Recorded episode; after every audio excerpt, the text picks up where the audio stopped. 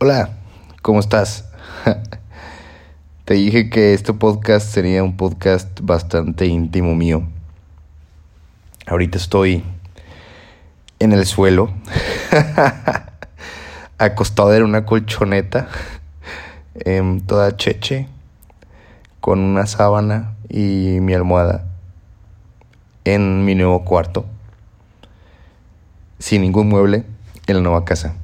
El día de hoy es el día que hicimos la firma del contrato de la nueva casa y este mismo día pues ya nos metimos a dormir aquí en la casa nosotros tres. Qué raro es esto.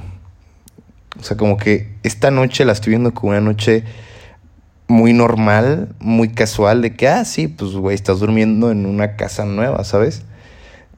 Como que definitivamente todavía no caigo en cuenta en que, punto número uno, es mi nueva casa.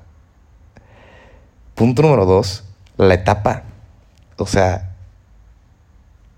el día de hoy, en esta noche, acabo de iniciar una etapa completamente diferente en mi vida, a mis 21 años. Y está como fuerte eso, pero digo que todavía no me cae el 20. Estaba hace rato cenando con, cenando con Pepe, eh, echando unos tacos aquí afuera que encontramos. Y, y él voltea y me dice, pobre de, de mamá, o sea, ¿cómo se debe sentir ahorita, no? Y, yo decía, sí, o sea, la neta, cuando voy caminando o le platico a alguien o lo que sea, todos me dicen de que pobre tu madre, pobre tu madre, pobre tu madre. Todos dicen lo mismo, pobre tu madre. Y, y pues sí, justo con las mamás que he platicado dicen que es durísimo cuando se te va un hijo. El punto aquí es de que no se le fue uno, se le fueron tres. Y de la noche a la mañana. Eh, y justo hoy es el primer día que oficialmente pues mis papás comienzan esa nueva etapa como matrimonio. Porque pues llevan 27 años de casados viviendo en casa con hijos. Que nos hemos salido meses y así. Pero al final siempre con la mentalidad de pues mis hijos van a regresar a casa, ¿sabes? El día de hoy, que mis papás están recostando la cabeza en sus almohadas. Es la primera noche en la que de nuevo se encuentran solos, hombre y mujer. Como en sus primeros dos años de matrimonio, pero el resto que le queda de sus vidas. Suena dramático, pero es así de fuerte. Es así de duro y es así de fuerte, ¿no? Entonces, o sea, sí está cañón, como que me pongo a pensar en ellos y me a pensar en ellos porque también me pongo a pensar en mí en un futuro. Yo adelantándome 40 años en mi vida, Pero, bueno, 30. Pero sí, o sea, está duro. Está duro eso. Está fuerte pensar esa parte de, de mis papás como matrimonio, como familia. Y, y hago la reflexión alrededor de ellos porque es de lo que me cae más el 20. Porque como te digo, ahorita estoy acostada, es literal.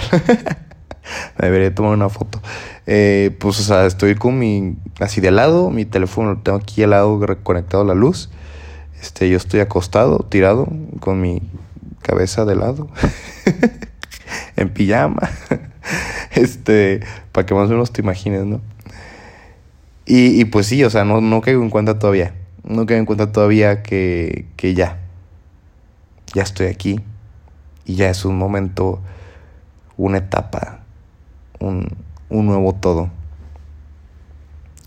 Este, quería grabar un episodio ahorita porque no sé, quería dejar como documentado este momento, lo que siento ahorita en mi corazón.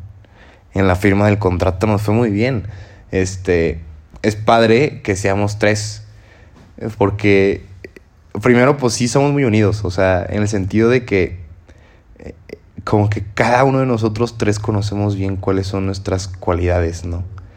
Entonces, cada uno le confía al otro ciegamente lo que sabe que es bueno el otro, ¿no? Em, por ejemplo, estábamos y, y nos voltea y nos pregunta la abogada, oigan, ¿quieren recibo de tal pago que hicieron? Y, y pues Pepe y yo volteamos con Carlos y Carlos, ¿no? Y Carlos, de que sí, por favor, un recibo. Este, porque sabemos que él es como el administrador de este nuevo hogar, ¿no? O sea, él es el administrador. porque él lleva las notas de todo, él lleva las cuentas de todo y es muy, pues muy, muy riguroso con eso, ¿no? Entonces se lo confiamos. Nos entregan, por ejemplo, el contrato de renta y Pepe así, literal, íntegro, lo toma y me lo pasa a mí, ¿no? Y ahí yo me pongo a leerlo. Obviamente él también leí una copia, pero, pero me lo deja, ¿no? Y hasta que no terminé yo, y ya vuelta y me dice, ¿ya Alex? Este, y ya le dije, sí, ya puedes firmar, y ya firmó, ¿no? O sea, está bonito, o sea, está muy, muy rico, está muy bonito el, que, el que como hermandad nos confiamos y, plena y ciegamente nos tenemos esa entrega total de decir, güey, lo que tú me digas yo voy a confiar así a, ciegas, ¿no? Y, y por ejemplo, otro, otro ejemplo muy, muy, muy padre, que esto ni siquiera pasó con, con, con nosotros. Este, estábamos en, en una junta, mi hermano y yo, y el punto es de que, bueno, salió un tema del dinero, que si Pepe le prestaba dinero a otro amigo y no sé qué, y no sé qué, no. Y amigo le dice que, güey, pero pues es que no sé cuándo te lo voy a poder pagar. Y voltea y me dice, mira, güey, contigo es como con mis hermanos. Si yo volteo con Alex y le presto un dinero, se lo presto y no espero que me lo pague.